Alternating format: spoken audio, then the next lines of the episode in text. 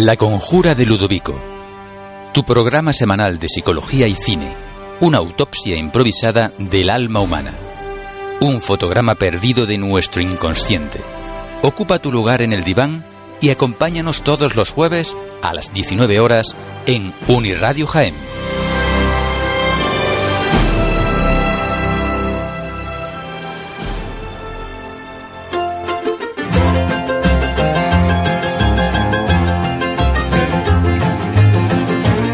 La Conjura de Ludovico. Psicología y cine. Presentado y dirigido por Rafael Valdivia.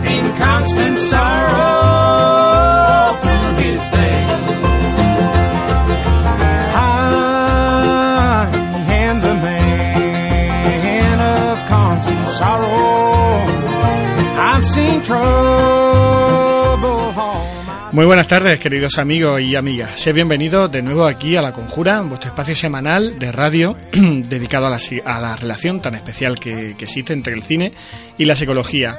Como cada semana, pues daros muchas gracias por estar ahí, tan cerca de nosotros, de la Universidad de Jaén, donde nos encontramos ahora mismo, en este momento, emitiendo en riguroso directo en el 103.9 de la FM, cuando son exactamente las 19 horas y 41 minutos. Hoy en horario adelantado, nuestro horario habitual, que suele ser las 8 de la tarde, de este eh, 28 de noviembre de 2019. Bueno, ya sabéis los que lleváis más tiempo con nosotros que la relación entre el cine y la psicología pues es un tanto especial, es como un enigma que os proponemos cada semana, como un jeroglífico, como un interrogante en definitiva, en el que con vuestra ayuda pues intentamos comprender con mayor detalle el cine y esa psicología que se esconde en cada toma, en cada escena, en cada personaje. Bueno, también sabéis como cada semana que para escucharnos pues son necesarias un par de cositas. La primera, que, que veáis la película, eh, ya que no queremos eh, desvelar aspectos importantes de, su final o de su trama. Y la segunda, que os animéis a participar en nuestros chats ahora mismo en uniradio.ujaen.es o dejando un comentario de, en Facebook, en La Conjura de Ludovico, o en iVoox, donde también alojamos el podcast. Bueno, para esta semana pues os proponemos, perdón, una, una película pionera en muchos aspectos, pero sobre todo por su aroma feminista y, re, y, reivindicativo, Telma y Luis, una joya del cine de los 90. Así que quédate con nosotros la siguiente hora, hora y pico, y adéntrate en esos secretos del cine, pero también de la psicología.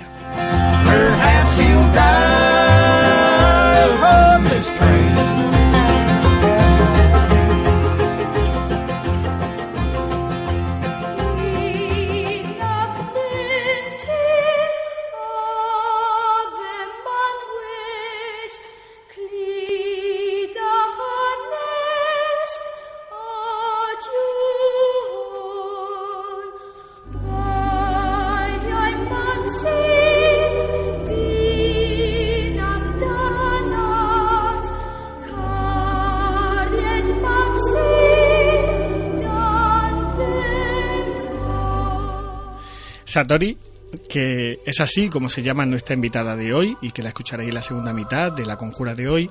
Eh, eh, Satori, como digo, es un concepto que procede de, del, del mundo oriental y se define como el momento en el que se descubre de forma clara que solo existe el presente, creándose y disolviéndose en el mismo instante, con lo que la experiencia aclara que el tiempo es solo un concepto, que el pasado y que el futuro son una ilusión, al igual que todo el mundo físico.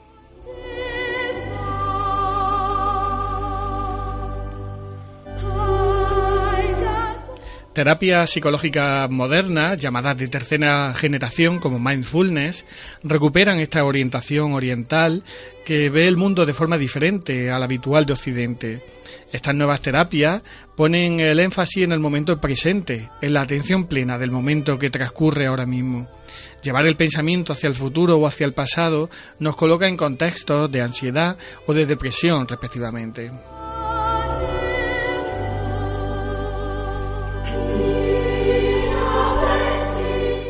Pero ¿cuánto dura el momento presente? El poeta e inmunólogo checo Miroslav Holub comentaba que en el 73% de todos los poemas en alemán leídos en voz alta, los versos duraban entre 2 y 3 segundos. Estos poemas, con versos, eh, en cambio, los poemas con, eh, con versos más largos, se leían con una ligera pausa inconsciente en medio de cada verso. En este caso, el presente, decía él, dura exactamente tres segundos. Al parecer, son dos o tres segundos la duración sobre la que nuestra mente percibe los datos sensoriales recibidos como una experiencia única. Pongamos un ejemplo sencillo, un reloj de pared hace tic-tac, siempre el mismo sonido. Por lo tanto, la duración de esos golpeteos es aproximadamente también de tres segundos.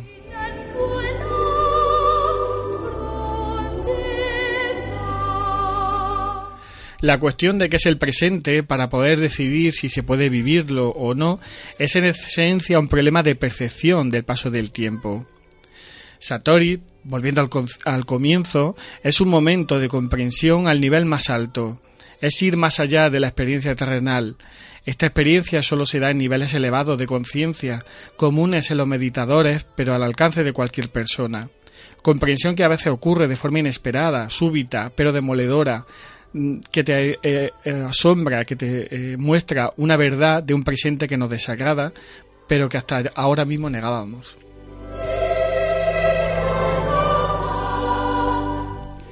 Me pregunto si eso es lo que les ocurrió a, a las heroínas de, de, esta tarde, a Telma y a Luis. Quién sabe. En cualquier caso, un momento presente de tres segundos las llevó para siempre a la eternidad.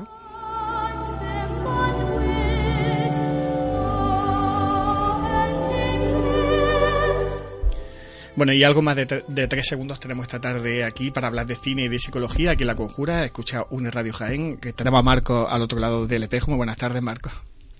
Y también tengo a Rafael Romero, como cada tarde, con su apunte de cine. Muy buenas tardes, Rafa. Buenas tardes, Rafa. Algo más de tres segundos vamos a tener. Hoy vamos a tener algo más de tres segundos, hoy vamos a tener prórroga.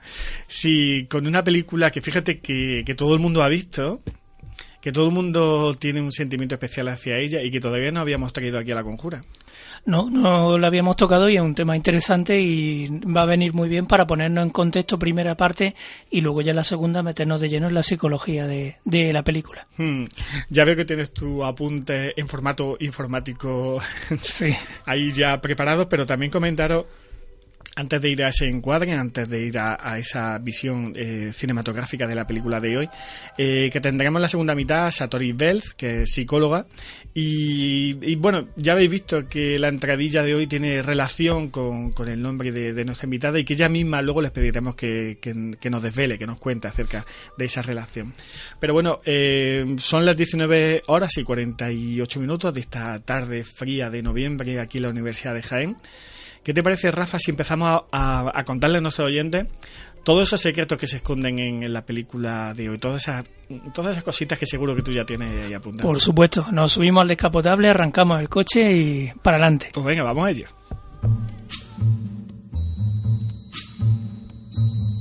El encuadre. Apuntes de cine. Con Rafael Romero.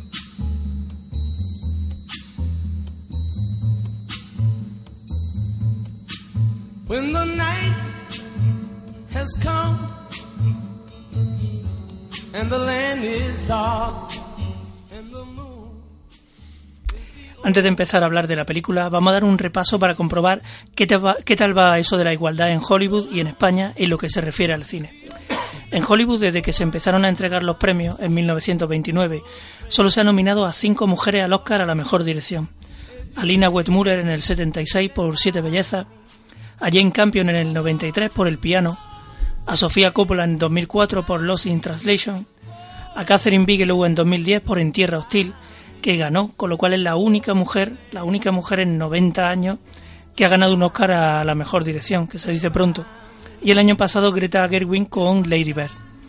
En cuanto a los Goya que se entregan desde 1987, solo cuatro mujeres se han llevado el Goya a la mejor dirección. Pilar Miró en 1997 por El perro del hortelano, Iciar Boyain en 2004 por Te doy mi ojo, y en 2006 Isabel Coixet por La vida secreta de las palabras, y en 2018 por La librería.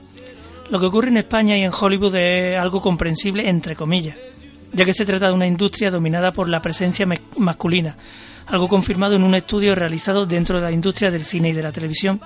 En dicho estudio se llega a la conclusión de que la representación de mujeres sigue bajando en todos los trabajos relacionados con el cine y también detrás de la pantalla. Solo un 7% de las 250 películas con más éxito están dirigidas por mujeres. Y lo mismo ocurre en áreas como la producción, la fotografía, la dirección artística o la escritura en guiones. Un 92% de las películas no cuentan con directoras y hasta un 77% de las películas están escritas por hombres. Son datos, Rafa, que nos dicen que bueno, que esta industria sigue dominada por, por el hombre. Claro, efectivamente. De hecho, es que hay una larga tradición en el cine en el que el papel eh, preponderante era para el hombre, la mujer era un papel secundario, normalmente de mujer, esposa o, o hermana Sí. de- del protagonista, pero ellas no tenían muchas veces un, pa- un papel, un peso importante en la historia, eran, eran secundarias.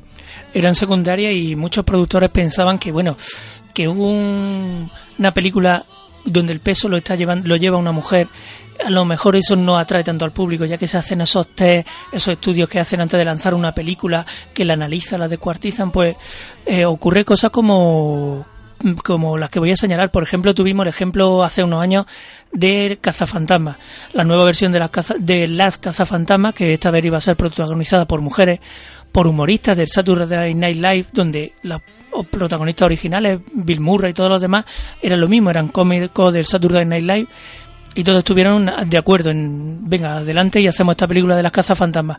¿Qué ocurre? Que de repente empiezan a haber críticas, me habéis robado mi infancia, esto no es los cazafantasmas que yo creía, y se trata de una película muy divertida que eh, conecta perfectamente con el humor gamberro de las películas originales, pero que se le echó la cruz y vino abajo.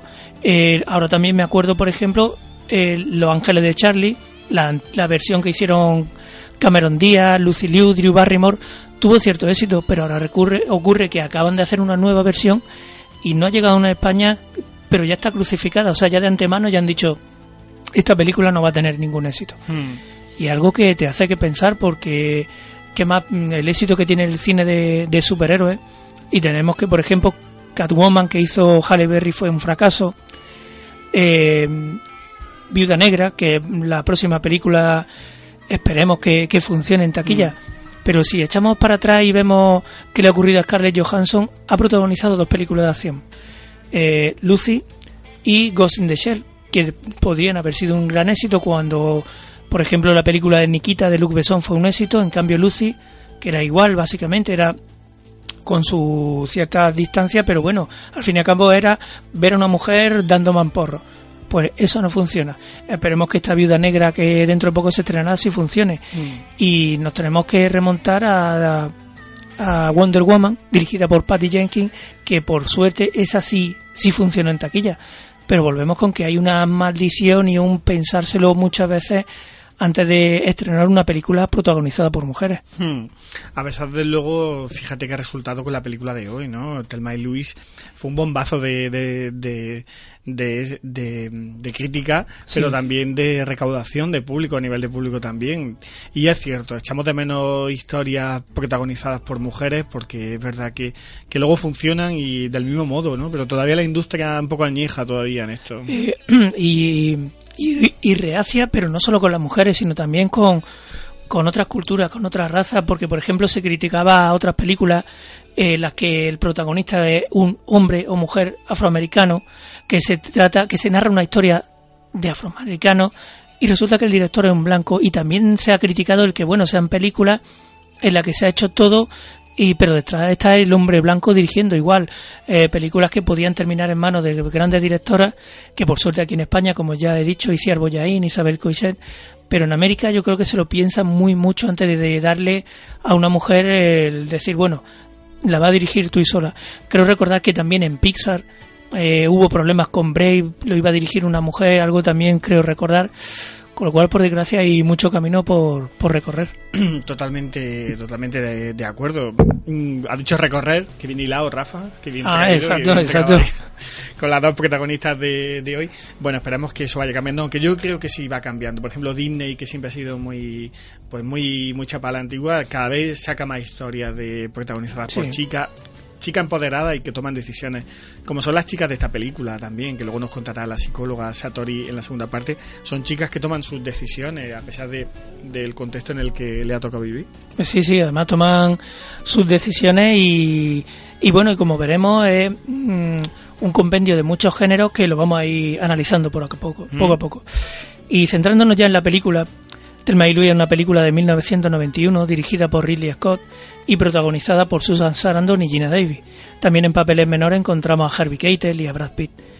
De la figura de Ridley Scott ya hemos hablado aquí en La Conjura cuando hemos analizado Los Duelistas, Alien, Blade Runner, tanto la primera como la segunda parte, así que no vamos a reincidir mucho más en él, solo volver a insistir en que esperamos que no se siga enrollando con la saga Alien, con Mm. Prometheus, Mm. Covenant, Mm. que tampoco nos anuncie una tercera de Blade Runner o una segunda de Gladiator, que nos entregue una buena película, porque creo ya que Russell Crowe no lo veo yo, No, yo- de nuevo gladiador. Tampoco lo veo. Pocos pueden mantener como tú y yo la figura hercúlea, Sí, pero sí. Russell Crowe, el pobre, no. No, ya se le pasó, ya, ya se le pasó.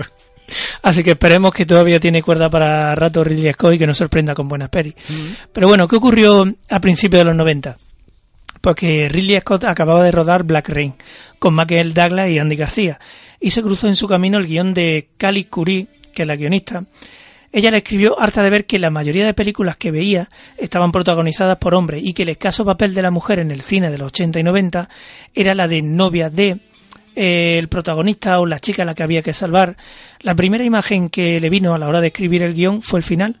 Y curiosamente lo que hizo fue, a partir de ese final, ir hacia, atar- ir hacia atrás y ir construyendo el guion, ir construyendo la historia. Eh, una vez terminado empezó a, a moverlo el guion, pero creaba una importante desconfianza entre un buen número de productores y directores a los que se le ofreció.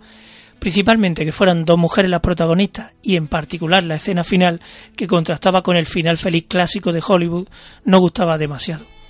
¿Cuántas películas recordamos de grandes estudios que tienen que tengan finales tristes? Por lo general, el bien triunfa sobre el mal, los enamorados se cogen de la mano y siguen hacia adelante, pero ¿cuántos directores se han impuesto y han dicho, no, quiero que el final sea triste, quiero que el final, entre comillas, se parezca por desgracia a lo que es la vida? Sí. Yo me acuerdo de La Rosa Púrpura del Cairo, de Woody Allen, de Brasil, de Terry Gilliam, de Million Dollar Baby, De la tormenta perfecta.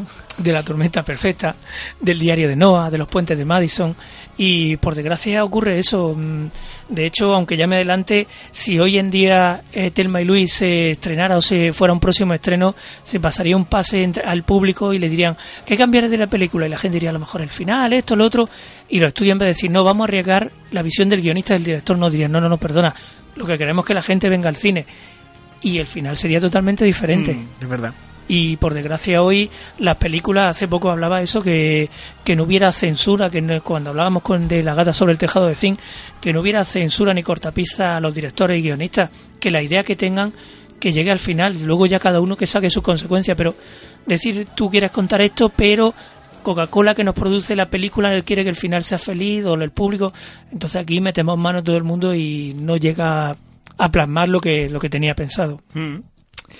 Eh, la guionista se integró mucho en la creación de la película y colaboró estrechamente con Ridley Scott durante la preproducción, participó en la elección de los actores y estuvo presente durante el rodaje. También influyó a mejorar el guion durante el rodaje y luchó para que se mantenieran las secuencias que ella más deseaba y que quería plasmar en la película, como es la violación y la escena final. El guion empezó a distribuirse por Hollywood. En principio se pensó en Michelle Pfeiffer y en Jodie Foster para los papeles protagonistas, al igual que, par- que Meryl Streep y Goldie Hawn. Ridley Scott en un principio iba a ser solo el productor. Vio a muchos directores, habló con muchos directores, pero rechazaban la idea de rodarla. Así que él, que ya tenía experiencia con una protagonista muy fuerte, con su Ripley de Alien, Hmm. decidió rodarla él mismo. Mm. Claro, eh, finales de los 70, bueno, que ya dijimos que la conjura hace ya, eso, parece ya, eh, eso sí que fue hace más de tres segundos, fue la, la segunda temporada creo. Eh, no, no, en los duelistas, el Ridley Scott venía de hacer vídeos musicales, videoclips, con- y con 40 años empezó a hacer cine en los 70. Mm, que eso, yo creo que se ve ese estilo de videoclip, se ve en esta película, por la música y algunos planos se, se ve ahí. Pero es verdad que a él le gustan la- las personajes femeninos fuertes y aquí se ve en Susan Sarandon, pero luego también en, en- en el papel de, de Telma va cambiando también. Sí, Va evolucionando. va evolucionando sí, y sí. se va endureciendo también. Eh, tenemos que, que agradecerle a este director, eh, Sí, esos lo- papeles. Esos papeles, a mí me viene ahora a la mente, ahora que has dicho lo de la publicidad, quiero recordar que cuando se lanzó el ordenador, el Macintosh, le encargaron a él el, un spot publicitario de Macintosh, que lo he visto yo, lo se puede ver en YouTube, y para romper la hegemonía de, de IBM, en el vídeo lo que se veía era una especie de gran hermano de Orwell, que se veía a alguien dando un discurso, una charla, y aparecía una mujer, un atleta con un mazo fuerte avanzando hacia la cámara, y creo que fue muy potente esa imagen, al igual que la Teniente O'Neill, que podemos decir que la película sea mejor o peor, Mm. pero de nuevo le daba todo el poder a Demi Moore rapada, Mm. que eso en ese momento fue algo muy... Bueno, y en la última de Alien, Covenant y Prometheus, también el personaje femenino fuerte también. Eh, que Romy, Romy Rapaz se llama, Nomi Rapaz, Naomi- creo que se- Naomi Naomi Rapaz. Rapaz creo que se llama. Y ¿cómo se llama? La, la chica rubia, no me viene ahora a la cabeza, de Dodia en el Valle. Se me ha ido, se me ha ido mi Bueno, luego lo recuperamos, luego, luego lo miramos, pero, pero sí que él, él apuesta siempre por, por la mujer. Con los personajes, sí, sí, Sí. La verdad que se agradece. Por eso digo, es un gran dire- director que está ahora mismo vigente, que puede hacer muchas más cosas que un tercer Blade Runner o un alien que conecte con esto con lo otro. Bueno, continuamos. Mm, Como el proceso de preparación de la película había durado bastante tiempo, Michelle Pfeiffer, Jodie Foster y las demás se cayeron, ya no estaban disponibles. Entonces el equipo eligió a Gina Davis y Susan Sarandon para encarnar respectivamente a Thelma y a Luis aunque eran actrices conocidas, no eran superestrellas, y ese aspecto se consideró interesante para no inducir ninguna idea preconcebida sobre los dos principales personajes. Comenzaron las lecturas del guion con las protagonistas y Ridley Scott se mostró abierto a las sugerencias que ella les proporcionaba. Podría ser un director cerrado y decir, no, solamente transmití esto que era el guion, y en cambio se mostró muy abierta. Eh, abierta a los caracteres de las protagonistas, cómo enfocan la escena de la violación. A Susan Sarandon en concreto le atrajo el hecho de que fuera una película en la que las dos mujeres son amigas, porque según ella declaró, cuando en la película en un películas por lo general hay mujeres protagonistas o dos mujeres protagonistas suelen ser enemigas o luchan co- Mm. por algo común, con lo cual era algo no muy usual en, en Hollywood. Hmm. Se fueron introduciendo, introduciendo líneas de diálogo y escenas que permitieran que la película no se convirtiera en una simple película de acción, pero esta vez protagonizada por mujeres.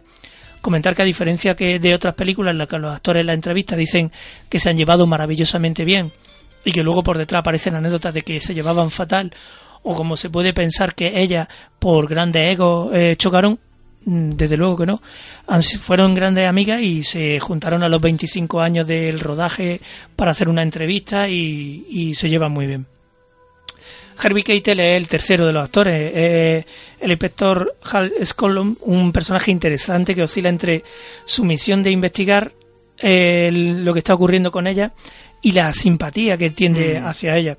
Se trata del único personaje masculino que entiende los actos y las motivaciones de, de Thelma y Luis.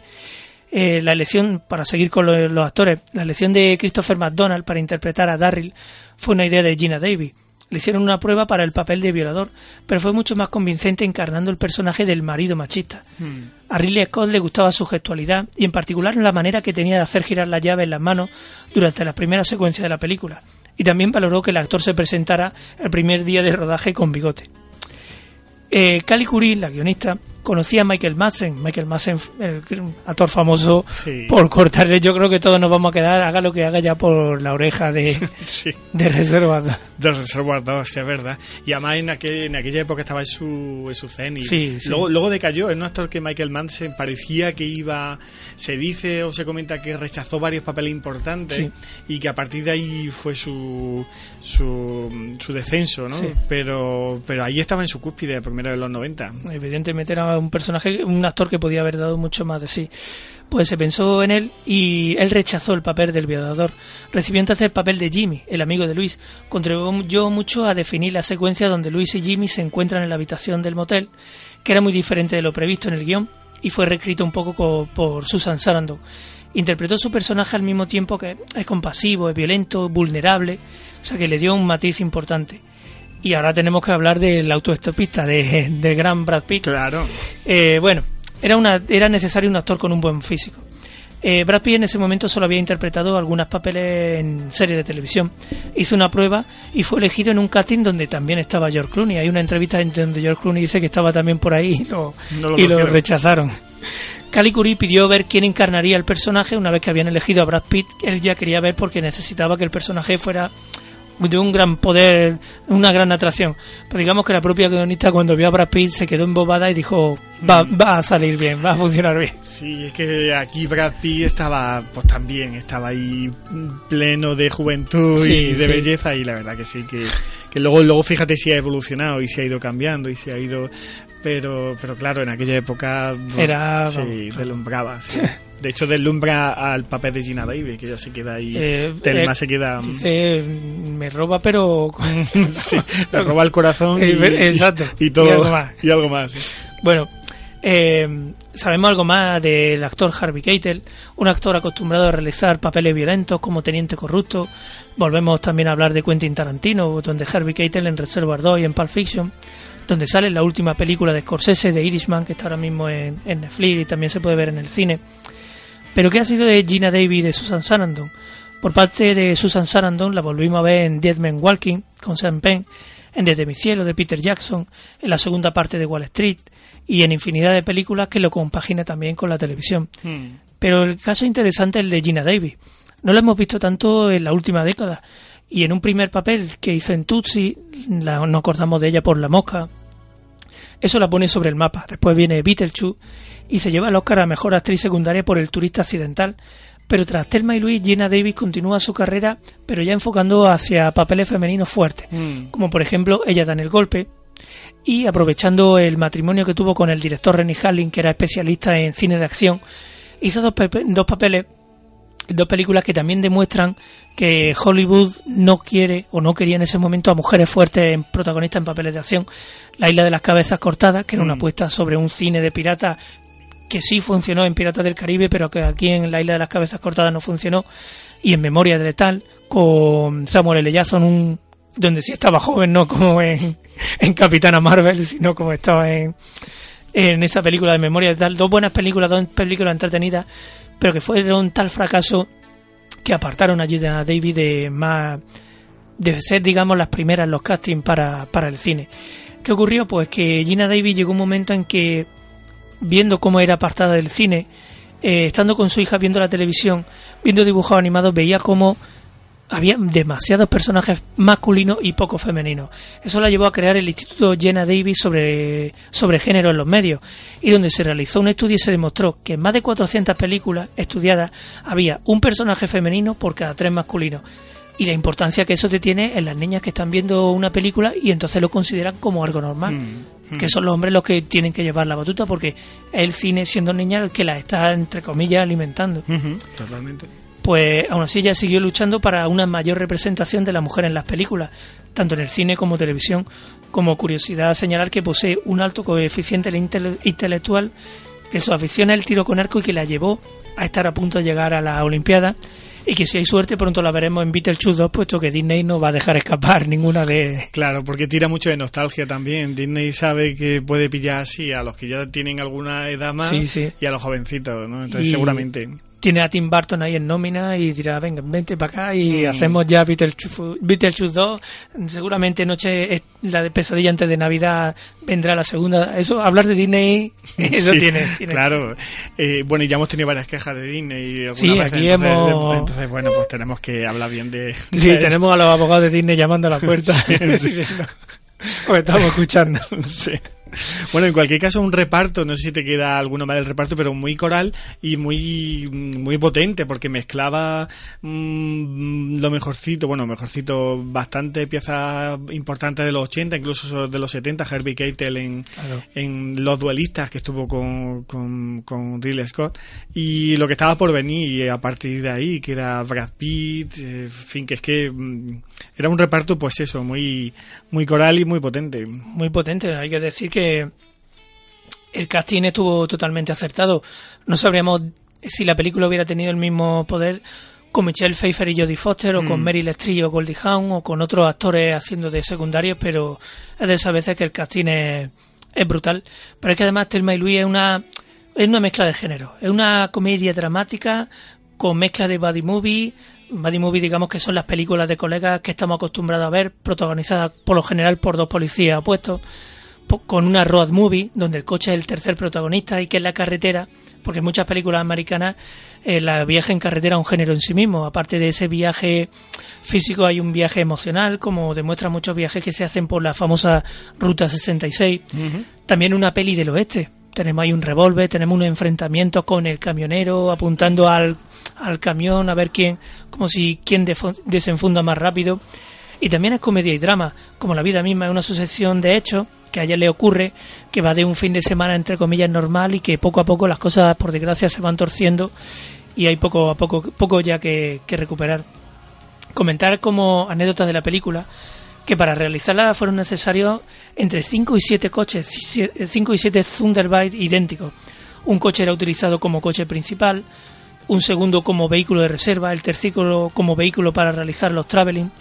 Los otros coches solo sirvieron para las escenas de acción y también tuvieron durante el primer día de rodaje un, un accidente y es que el coche ardió. Tuvieron que ir tirando de otros coches, de piezas para ir sustituyendo, puesto que esos coches ya no, no había más. Comentar también que la secuencia en la que están conduciendo, sobre todo los planos de donde está Telma y hablando con Brad Pitt, eh, eh, Brad Pitt va sentado en el asiento trasero, el coche realmente está en el tráfico real, están, ella tiene que estar actuando y, y atenta.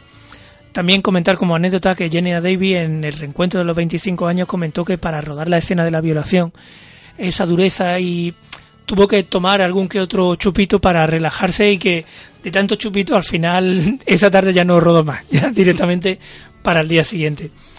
Y qué decir de ese final, que hablaremos más tarde, pero decir que se barajaron varias alternativas. Eh, una es que el coche cae y los policías se acercan, vemos la relación de los policías, la cara de los policías. Otra, evidentemente, también se habló a última hora de que saltaran eh, del coche en marcha y saltaran hacia ambos lados y sobrevivieran. Pero nada, todo se queda ahí en ese mm, cogerse de las manos y ese beso que, que da mucho que hablar, como hablaremos con, con, la psicóloga, con la psicóloga en la segunda parte.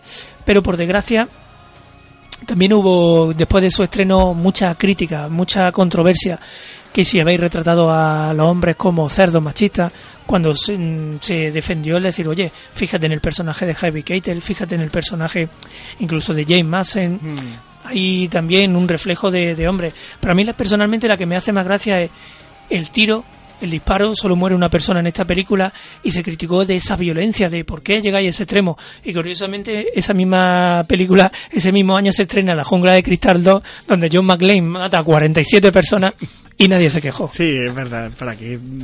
Sí, bueno, es que ahí se ve un poco, ¿no? La diferencia, ¿no? Lo hace una mujer y te lleva la mano a la cabeza y, y lo hace un hombre y pues, pues está bien, está bien, está bien Claro, hecho, ¿no? si, Y- hubi- si hubiera sido el mismo John McClane el que salva a- de la violación y pega un tiro, aquí no hubiera ocurrido nada. De hecho, las películas de venganza hoy en día están a la orden del Sí. día. Liam Neeson, Sean Penn, eh, muchos actores han hecho su peli particular de Mm. hombre que ha destrozado a mi familia, yo llego y mato a, a Al que todo, sea, al sí, que sea. al que sea. Y ahí no hay ningún discurso violento. Es verdad, ni nada, sí, es verdad. Bueno, pues ya para terminar, decir que, que bueno, que reflejo de esta película, a mi parecer, también se ha visto en películas como Tomate Verde Frito, Magnolia de Acedo, Criada y Señora y algunas más que, que me dejo en el tintero, pero espero que, que vengan muchas más películas de, de mujeres fuertes. Pues yo también, y que las contemos aquí en la conjura. Hay un detalle que, bueno, que no se te escapa, seguro que lo tiene ahí, que es la música, que es de Hans Zimmer, que, que luego eh, se ha visto, se ha revelado como un compositor eh, fundamental, con bandas sonoras como El Caballero Oscuro, bueno, casi toda la de Nolan. Sí, de- sí. que Christopher Nolan. Le vamos a pedir a Marcos, tenemos, estábamos escuchando esa suite de fondo, vamos a escucharla brevemente y, y a ver qué, a ver qué os parece.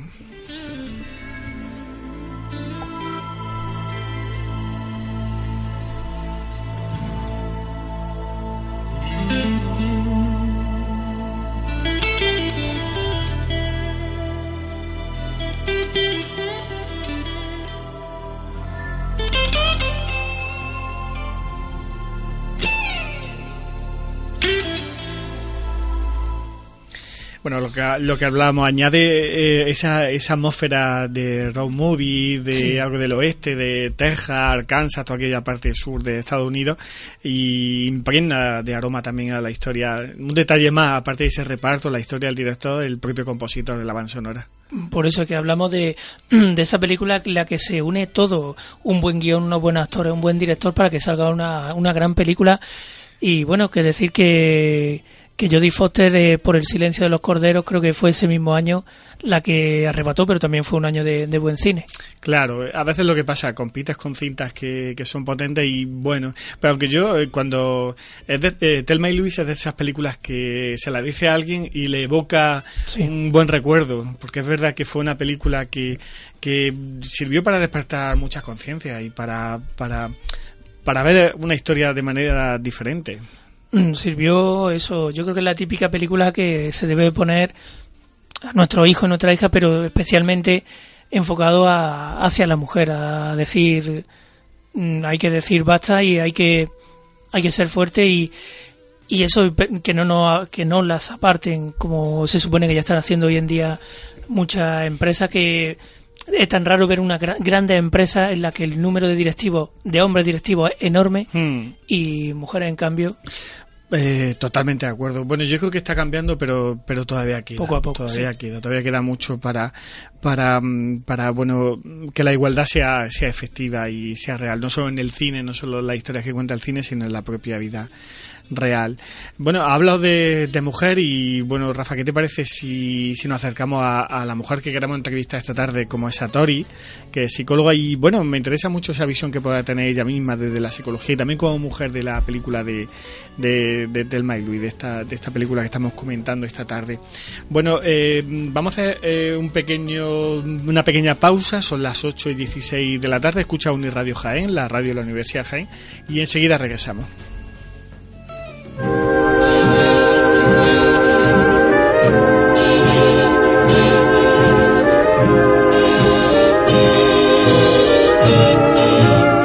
Si eres de los que piensan que la vida es una caja de bombones, o que Skinner es alguien más que el director del colegio de Springfield, si por las noches te despierta el balar de los corderos, o si sabes que, en realidad, E.T.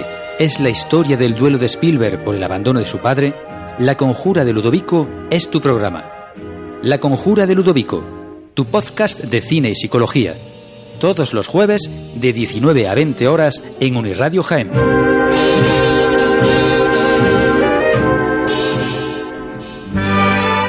Niebla en el alma. Retazos de psicología. Entre lo onírico y lo inconsciente.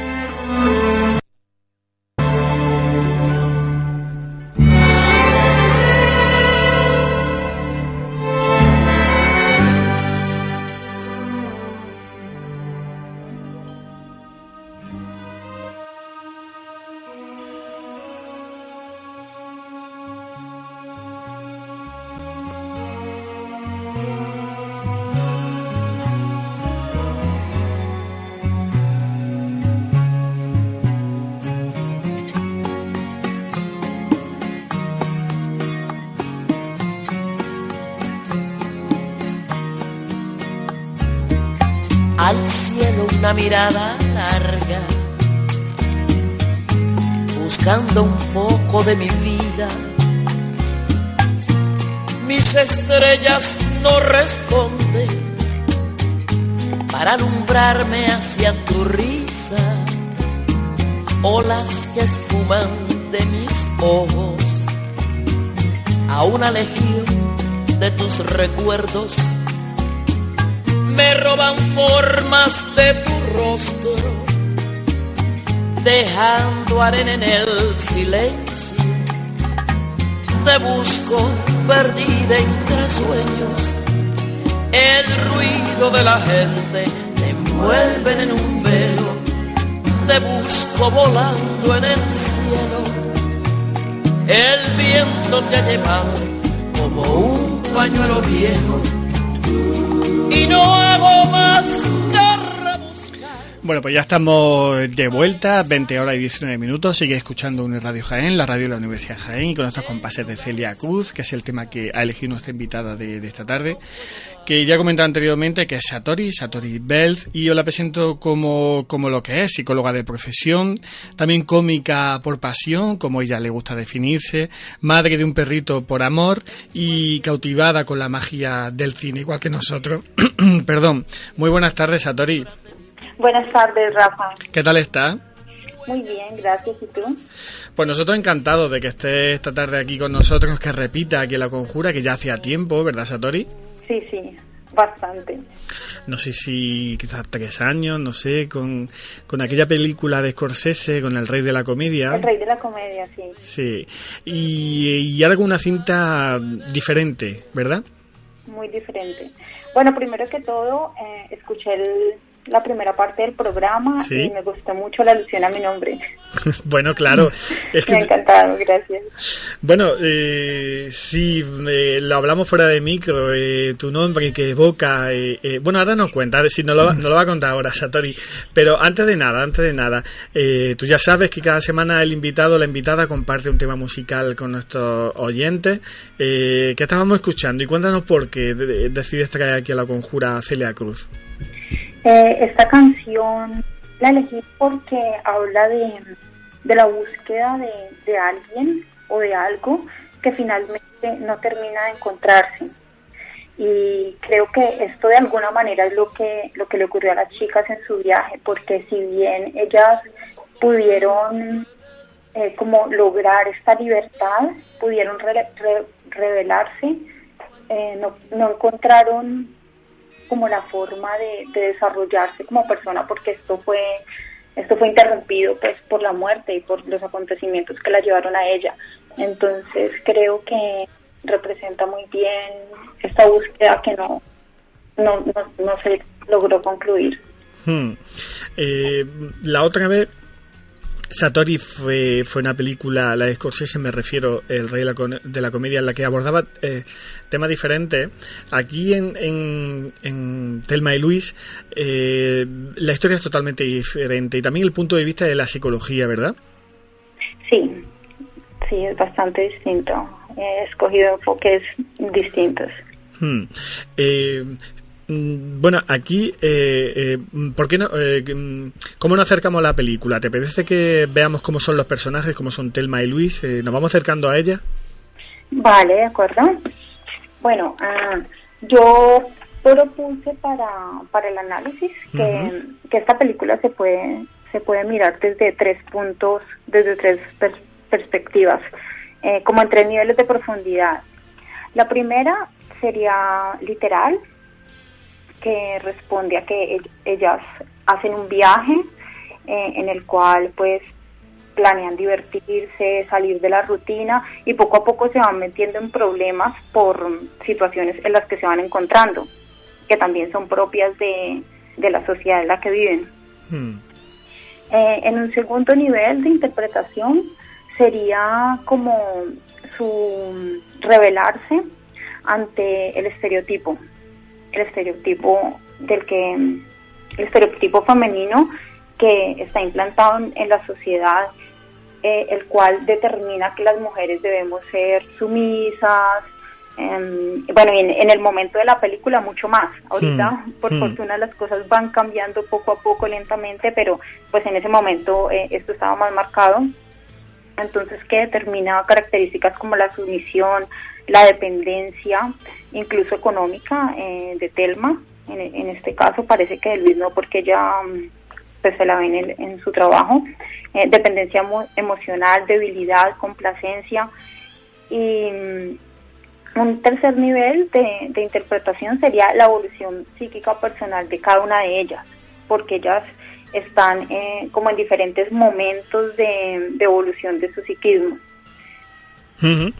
Eh, fíjate, Satori, que mientras te escuchaba pensaba que ellas inician un viaje que, que no, no esperaban que fuese así. Tienen mala suerte, la verdad que desde el comienzo tienen mala suerte, pero al mismo tiempo parece una metáfora de lo que ocurre cuando salimos de nuestra zona de confort y nos atrevemos con algo que hasta entonces nos da miedo y os rompemos con esa rutina y, y puede parecer que nos ocurran cosas, eh, problemas o dificultades, pero que, pero que nos ayudan a crecer y a, y aprender. Puede haber algo de metáfora también, ¿no? Sí, claro, claro, porque, porque ya salen y hay, hay, una, hay una evolución de, de sus personajes. Bueno, yo quisiera antes antes de empezar a analizar los personajes hacer una diferencia entre entre los conceptos de estereotipo y de arquetipo, que es, que es, algo que voy a retomar bastante.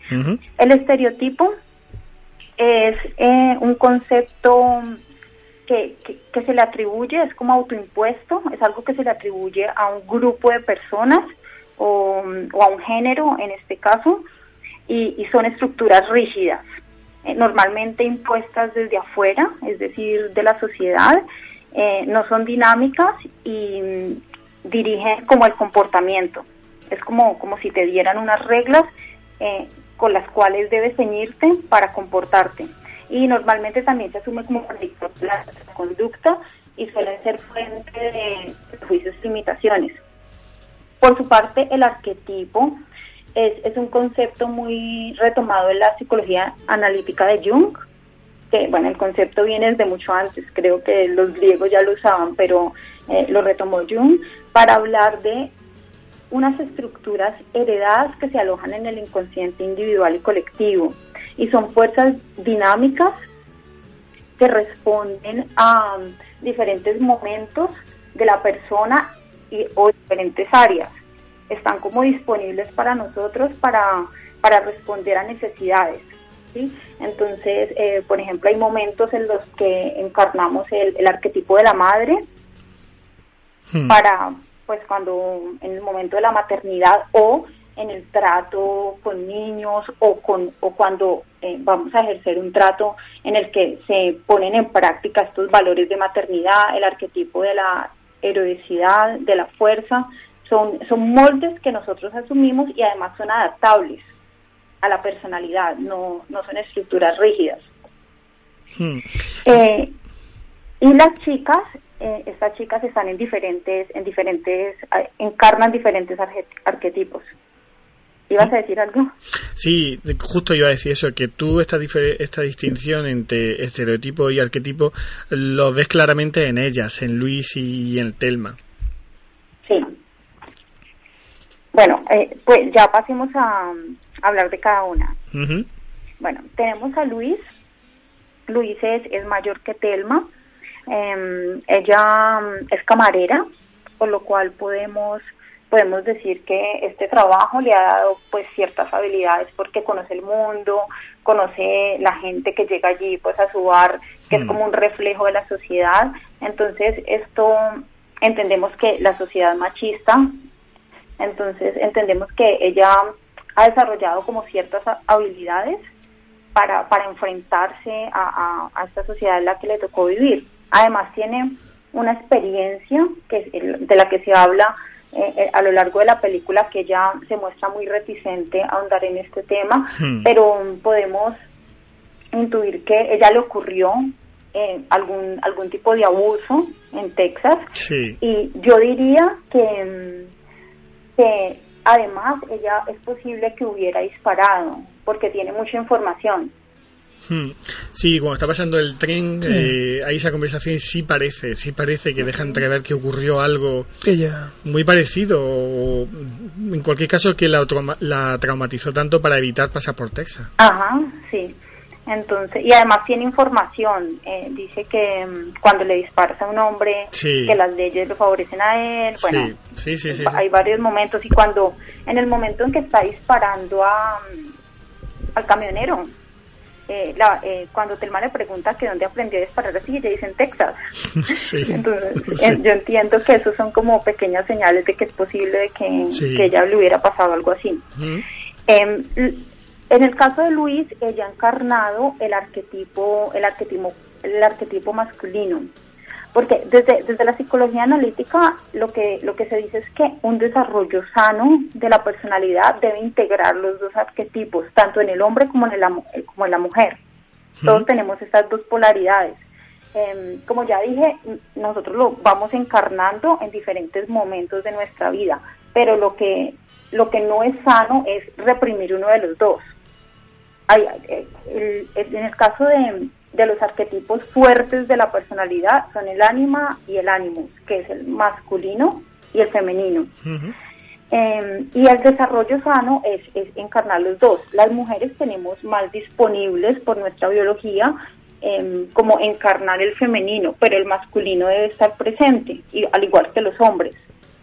Ah, lo que ha hecho Luis en este caso ha sido, ha sido encarnar el arquetipo masculino, pues porque pues entiende que por su historia de vida, para responder a estas, a, a estas necesidades del entorno, y, y esto se refleja mucho en su en su forma de comportarse en su en- incluso en su en su vestimenta Hmm. en, en, en la forma como todo lo tiene ordenado en la forma de hablar em, se ve se ve como mucho que ella ella está encarnando estos valores el caso diferente es el de Telma que ella sí responde, Telma responde al estereotipo femenino porque está en su casa, se encarga de las labores del Mm. hogar, ujú. está como oprimida, pero en su arquetipo, ella no está ni en el femenino ni en el, ni en el masculino porque ella es más como una niña. Más como una niña. Es que te perdemos. Has dicho como una niña de Satori. Sí, Vale. ¿Se me está escuchando bien? Sí, sí, sí. Sí, ha, sí. ha habido un Ah, vale. momento puntual, pero sí, sí, no te preocupes. Vale, em, sí, ella es infantil. por- en primer lugar, está prácticamente infantilizada por su esposo. Él la trata como una niña, ella le Hmm. tiene que pedir permiso, él la grita, em, le dice lo que haga, le tiene, ella le debe obedecer supuestamente, y, y ella también asume ese comportamiento. Hmm. ¿sí? Eh, ella se comporta como una niña, eh, vemos que al inicio ella coge una chocolatina Hmm. varias veces la mete a la nevera, la saca, la mete Es y verdad, luego es y verdad. al inicio del viaje la lleva la chocolatina Eso es. es como, claro. Pero como luego no. comiendo golosinas. Pero luego no. Luego no porque ella hace una evolución, Claro. ella hace una evolución. Em, también sube los pies Sí, es en verdad. el, en el coche. En el coche, es verdad, sí. Cuando va a armar la, no sabe armar una maleta, pues Sí. eh, se supone que también que porque no tiene experiencia en, en irse de viaje. Claro.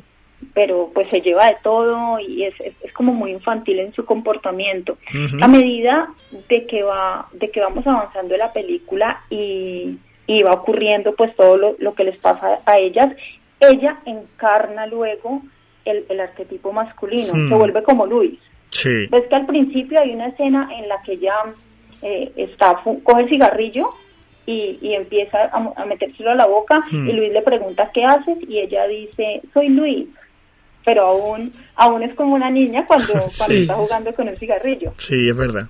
Y luego a medida de que avanza ya se va volviendo pues al principio eh, después de la de la casi, del casi abuso sexual ella todavía está muy muy temerosa pero pero a lo largo de la película ella se va volviendo cada vez como más fuerte más más enfrentada y al pues final ya vemos que ella que se vuelve súper eh, a- arriesgada agresiva Eh, hay un momento en que entra y roba y roba una tienda. Sí, muy, muy educadamente también hay que decirlo.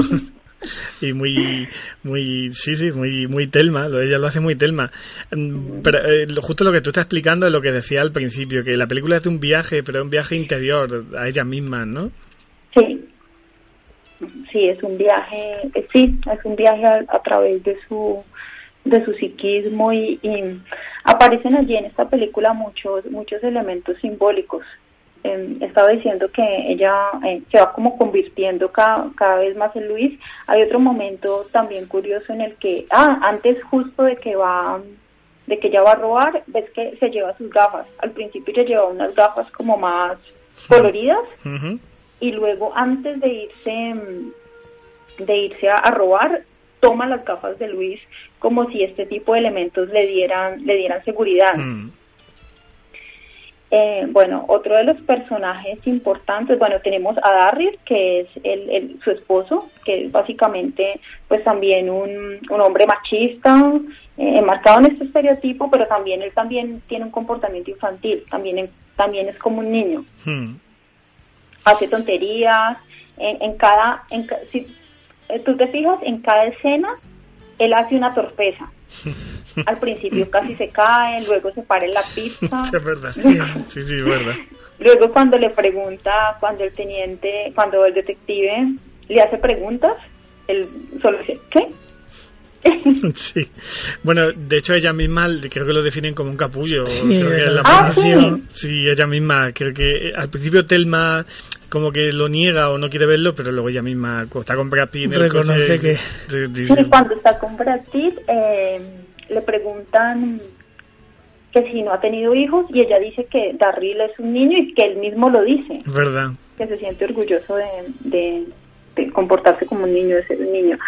Eh, tenemos por otro lado a Tommy, que es la pareja de, de Luis, que al principio él parece un personaje positivo, se ve como sensible, que la quiere ayudar, pero luego en, el momento en que, en que él va donde ella está a llevarle el dinero y que tienen esta conversación, parece, eh, demuestra un comportamiento agresivo, con lo cual se podría pensar que esto es algo que ya ha pasado antes y que posiblemente esto ha sido una, una causa de fractura de su relación. Hmm, hmm. porque el, comportamiento de ella es como esto ya lo conozco, esto ya lo he vivido.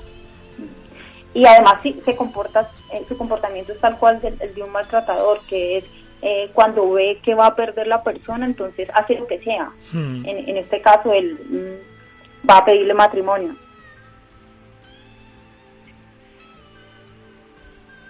Hola. Sí, sí, estamos aquí. Ah, vale. Estábamos escuchándote, Estamos- estamos escuchándote, sí, sí, sí.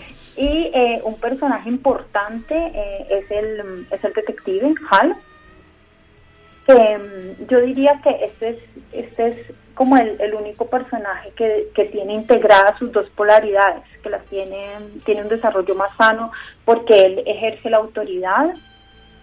eh, tiene como sus características masculinas, pero también está en contacto con la sensibilidad, eh, también profundiza y es como la única persona con la que con la que Telma con la que Luis perdón eh, se abre un poco puede contactar sí porque vemos que en las llamadas ella eh, parece que se plantea hay momentos en los que se plantea hacer algún tipo de negociación con ella con él eh, él le dice es como si la conociera Hmm.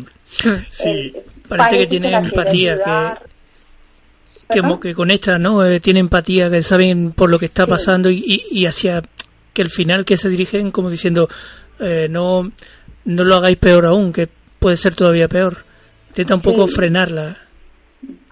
Sí, él parece, pues él las quería ayudar, pues eh, Sí. realmente dentro de lo que podía también, porque eh, si bien es un representante de la autoridad, no, Sí, claro. no tenía todo el poder de decidir, pero pero eh, hay mucha conexión, incluso desde el momento en que en que él entra por primera vez a su casa, que se ve que abre como con una tarjeta y, y él se acerca a una de las, ella tiene unas fotos y hay una foto de niña y él la coge Hmm, y dice feliz cumpleaños hmm. Hay allí como un tipo de conexión como más profunda. Es verdad, yo me llamó la atención porque dice feliz cumpleaños, que sabe, bueno, yo entendí que él habrá leído la ficha de ella y que habrá visto la fecha de Mm, cumpleaños de la hija, claro. es lo que yo pensé, pero quizá haya alguna conexión más que nosotros no sepamos. Sí, yo también vi varias veces esa escena, y pero no tampoco entendí por qué, porque él dice feliz cumpleaños, seguro. En cualquier caso. Satori, el detective, parece el único hombre que no mm, le hace daño, o por lo menos que las trata de un, de un modo eh, adecuado o correcto. Los demás o son capullos, como ella misma dice, o son aprovechados, que van eh, aprovechándose de ella. Sí, sí, él es, este, él es la única persona que, que digamos que las entiende y que, y que le da valor a lo que le ocurrió, porque él, lo re- él varias veces lo dice, le dice a ella, eh, sabemos, sé lo que te pasó, yo sí te creo, pero pues quiero que todo el mundo te crea. Eh, al final, antes de que, de que ella se tiren al barranco, les dice, le dice a Max, al, al otro, al que tiene un mando más alto, le dice cuántas veces tenemos que joder a esa mujer. Hmm. Sí. Hay, hay un interés como real de él por ayudarlas. Bueno, por ayudar. Eh, a Telma también, porque ella está ahí en el viaje, pero su, su interés es, es más en Luis. pero pues finalmente, eh, desafortunadamente, lo que no lo que no tienes como tiempo, Hmm. porque como todo todo ocurre de una forma tan frenética, todo tan rápido, entonces no no hay esto, no hay no hay el espacio o el tiempo suficiente para que para que él las hubiera podido ayudar.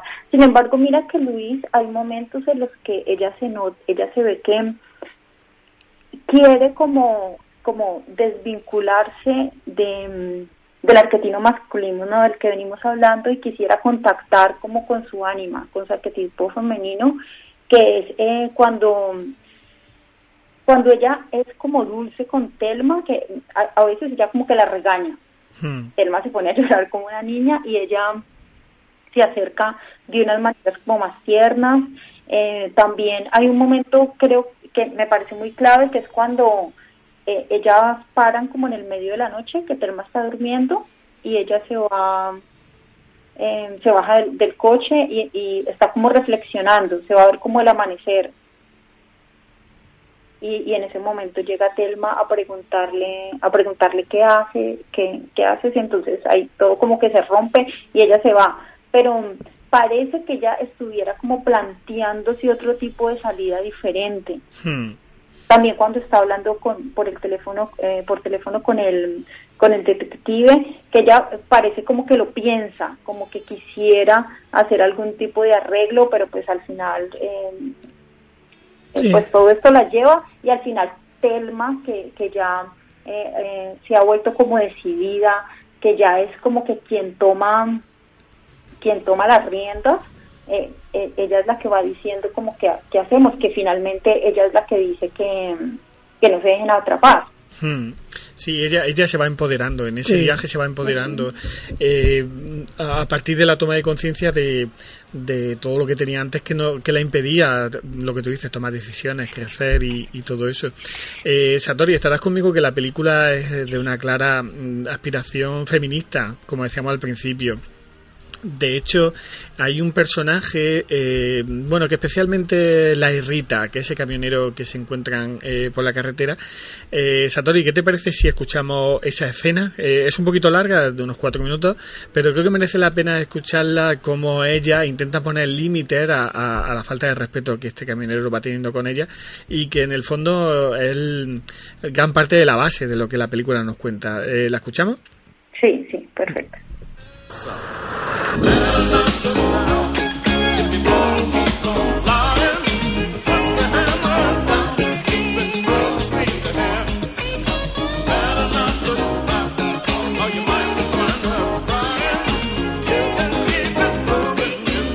No puedo creerlo. Joder, mira. ¿Es él? Es él. Claro que es él. Pásalo.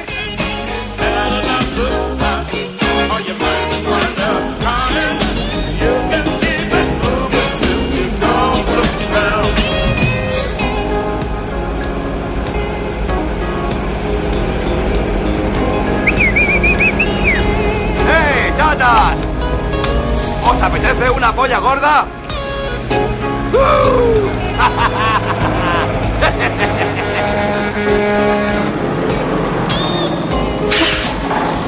Hola. Hola, ¿todo marcha bien? ¿Todo bien? ¿Y tú? Yo, genial. ¿Estáis dispuestas a seguir en serio? Creo que sí. Síguenos.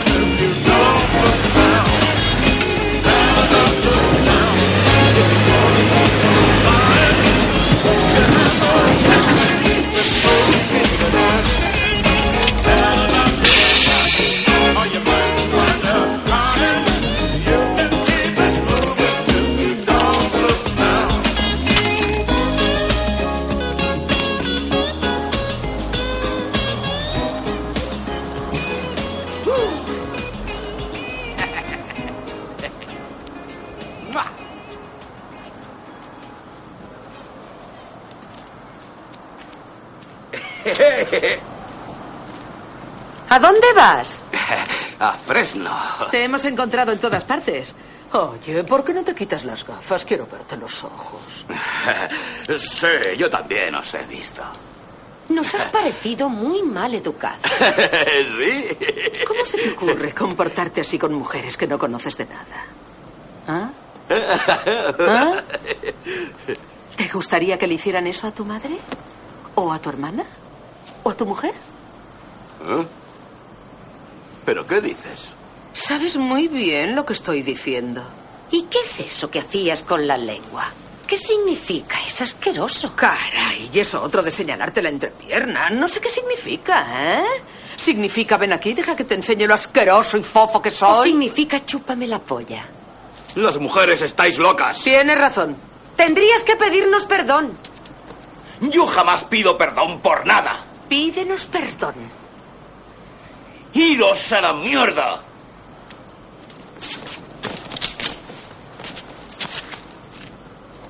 O nos pides perdón, o lo vas a hacer por cojones.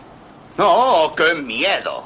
Seguro que por tu radio nos has llamado chochitos. Sí, claro que sí. Joder, no lo aguanto. No soporto que me llamen chochito. ¿Vas a pedir perdón o no? ¡Ni una polla!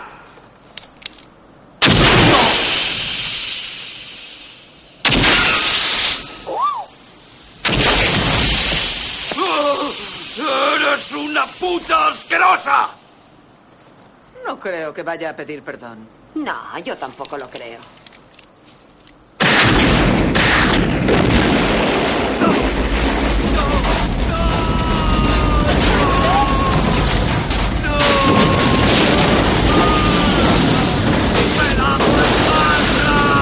¡Cerdas! ¡Putas asquerosas! ¡Putas! ¡Esto me lo vais a pagar! ¡Esto lo vais a pagar! ¡Os cogeré! ¡Os cogeré! ¡Os lo juro!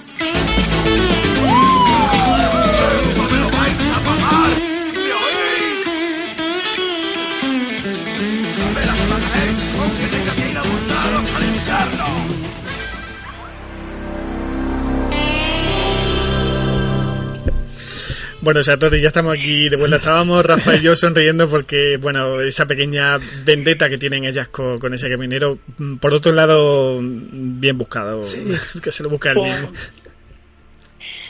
Sí, realmente es que em, a- en esta escena podemos ver como muchas veces em, el, este tipo de cosas que nos ocurren a las mujeres nos hace reaccionar de una manera agresiva, ¿sí? Porque a quien no le ha pasado, yo a mí me ha pasado personalmente y, y conozco muchas, mu- pues, la mayoría de las mujeres que yo conozco ha tenido que toparse alguna vez con, con alguno de estos hombres maleducados Mm. que, que, que se sobrepasan, que mm, por el hecho de, de eh, vernos como vulnerables, entonces eh, se asumen como el poder de, de sobrepasarse con nosotras y, y pues de alguna manera estas reacciones violentas que es lo que lo que les suele ocurrir a veces al feminismo frente frente a la figura del hombre pues responde también a eso no Al- a todo lo que ha ocurrido a, a la opresión que se ha llevado por por muchos años. Y me gustaría como eh, hablar un poquito tenemos tiempo Sí, sí, todavía nos quedan unos minutos, sí. Vale, hablar un poquito de, de- del feminismo como, como tema importante eh, retomado a través de la película. Es el tema del feminismo que empezó, lo que algo que ha ocurrido con el feminismo es que eh, antes de, de final de 1700 creo que fue cuando empezó empezaron las reivindicaciones de las mujeres. Antes de esto eh, el rol de mujer y de hombre estaban muy marcados y muy definidos. El, el, el hombre era el que llevaba el poder, la mujer dedicada a los hombres de lo- a las labores del hogar y, y digamos que em, se llevaban sin conflicto. Luego, después de la mm, Revolución Francesa, donde se empezaron a hablar de los derechos humanos y ya luego entonces las mujeres empezaron a ver que que bueno también había había desigualdades entre entre géneros Em, hubo que eh, se tuvo que hacer como un movimiento muy brusco hacia, hacia el otro lado. Las mujeres eh, prácticamente que se vieron obligados a hacer luchas, luchas contra los hombres, luchas con la opresión, ¿sí? Y eso es lo que ha venido pasando durante todo este tiempo, una, una, una lucha, o sea, cuando yo un movimiento muy brusco es como que renunciar un poco a estos valores femeninos de los que ya he hablado, la paciencia, la ternura, la compasión, la, la dulzura, y irse hacia el otro lado porque porque estaba porque había una lucha de poder muy fuerte y, estaban las cosas muy polarizadas.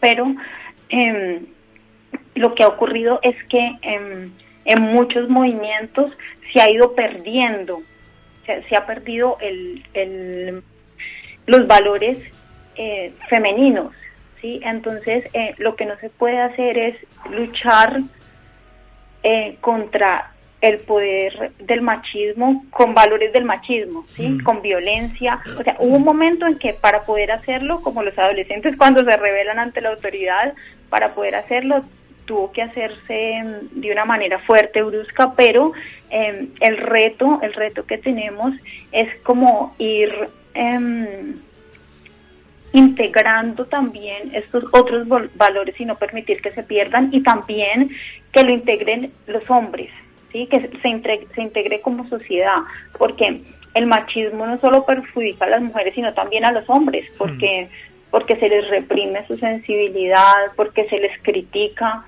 eh, cuando, cuando tienen, cuando demuestran estos comportamientos más sensibles que son percibidos en la sociedad como débiles de alguna forma y esta percepción de estos valores como debilidad es lo que hace que no sean atractivos y que y que cada vez eh, lo que se valore sea la fuerza, la agresividad y bueno, esto también responde a las demandas de la sociedad capitalista y, y donde lo que se estimula es la competencia en la que vivimos.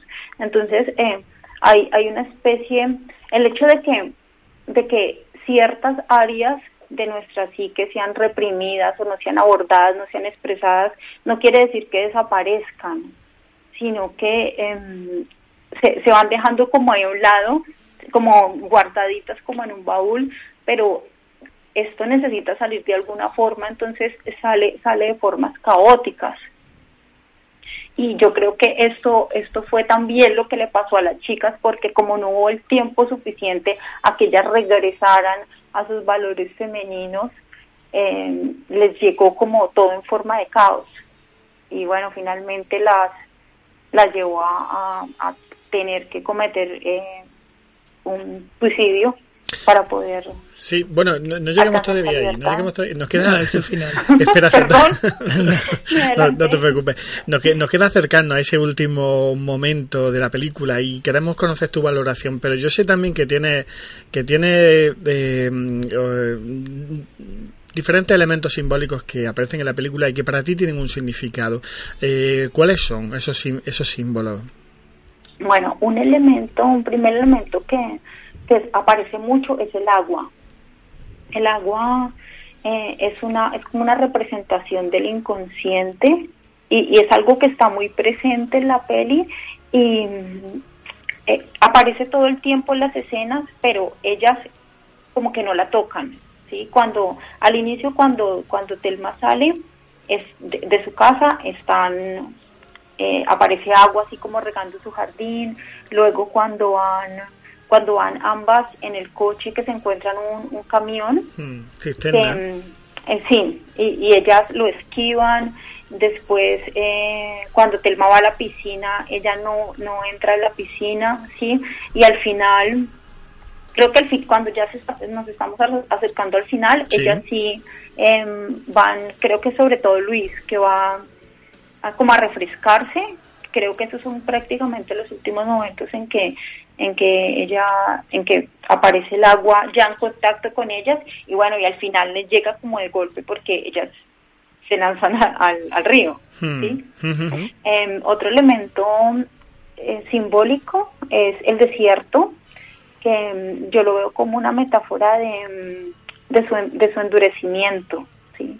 al principio y, también eh, del endurecimiento de ellas, pero también de la vida que es que se está desarrollando en ella, ¿sí?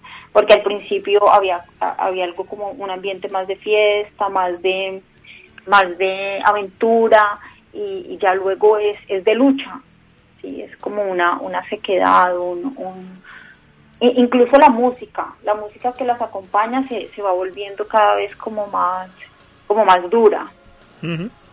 Otro, otro elemento simbólico sería el coche, que es un Thunderbell, que significa pájaro de fuego y que es una, una figura de la mitología india, según la cual eh, este es un ave que mm, creo que invocaba a los indígenas para, para llamar el agua.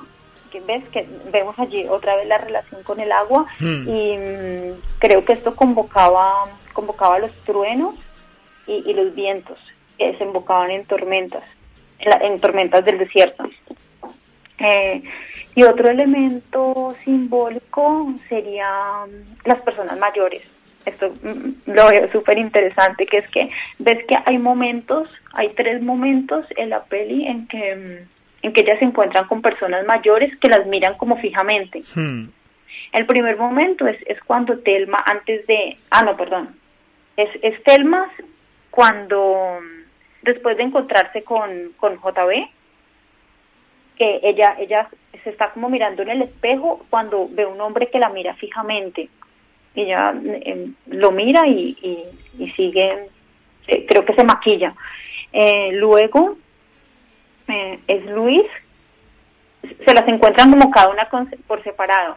Luego Luis, cuando antes de que Telma se va, se va a robar, después de que Telma se, se va a robar, que ella se queda en el coche, eh, hay dos, dos mujeres mayores que lo miran, que la miran también fijamente y Luis sí se detiene a mirarlos, luego eh, saca, mm, saca su labial.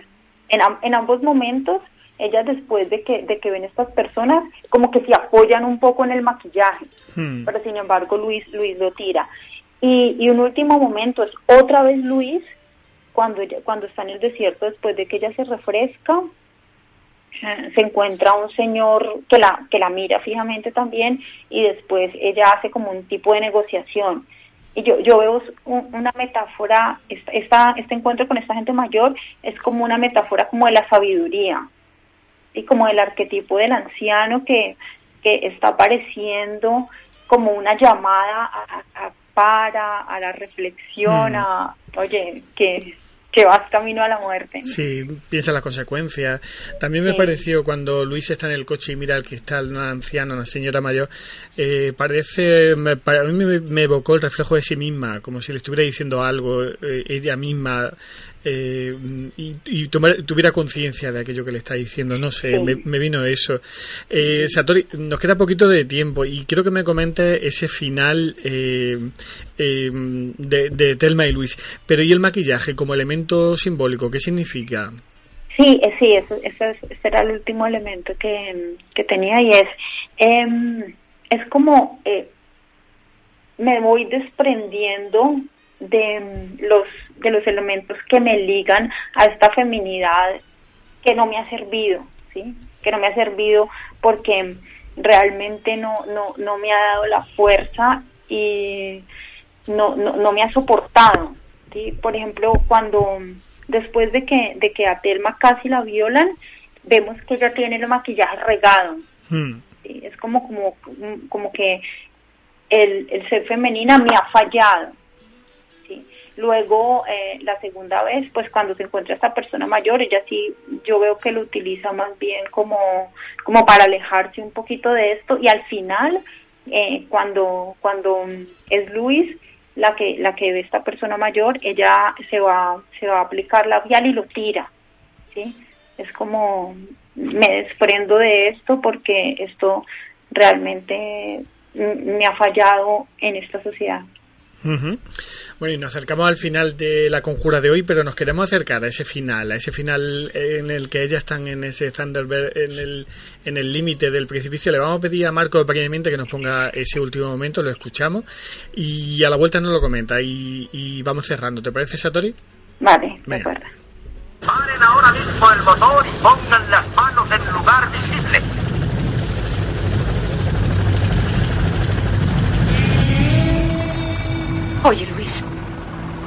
No nos dejemos coger. ¿Qué quieres decir con eso? Sigamos adelante. ¿Pero qué dices? Vamos.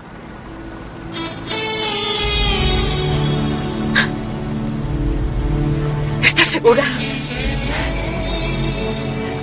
Sí. Sí.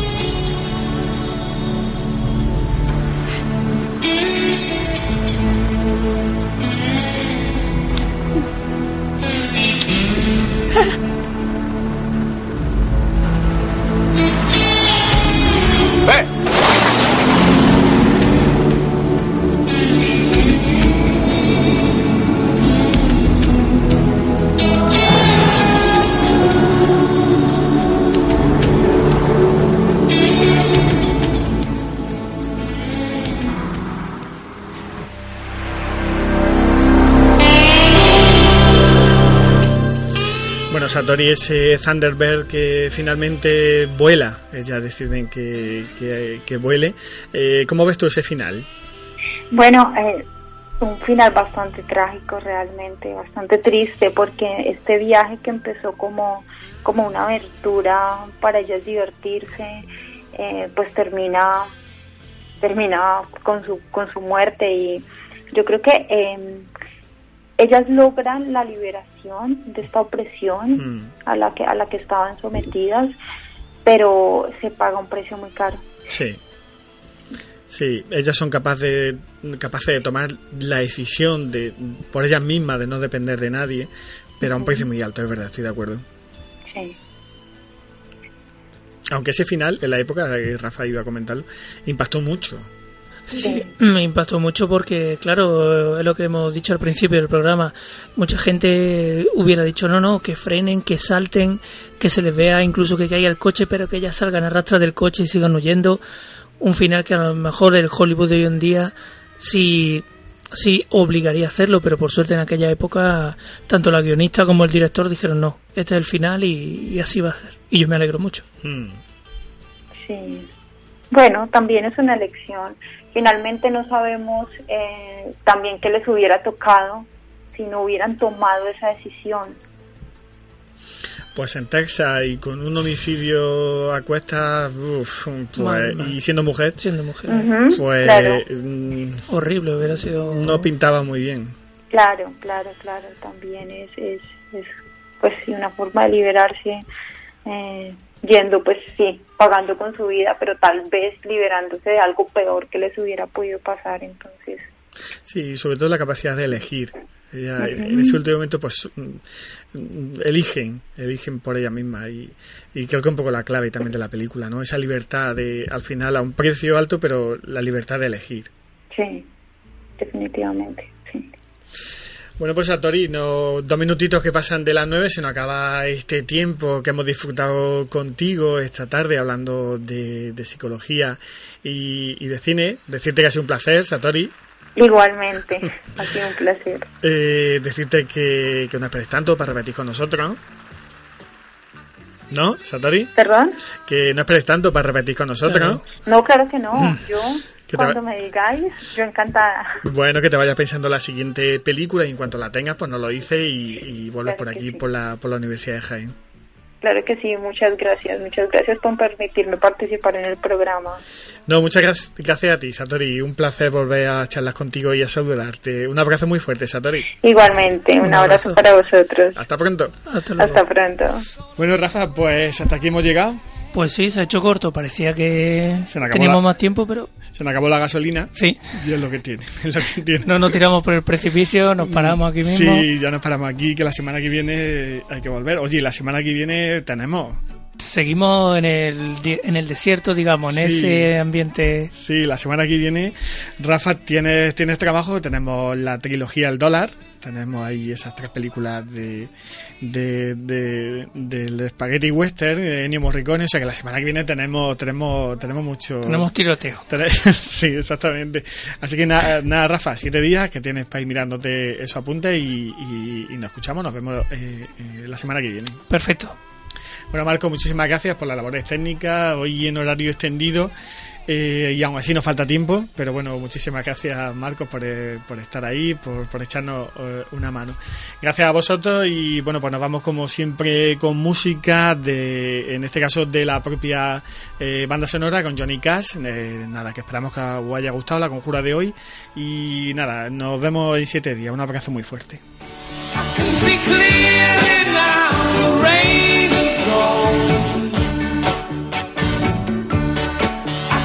all obstacles in my way. Gone are the dark clouds that had me blind. It's gonna be a bright, bright, sunshiny day. Oh, it's gonna be a bright,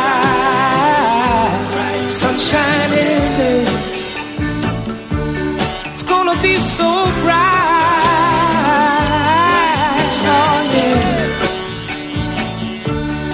Oh, what a bright, bright, sunshiny day. Oh, yeah, yeah.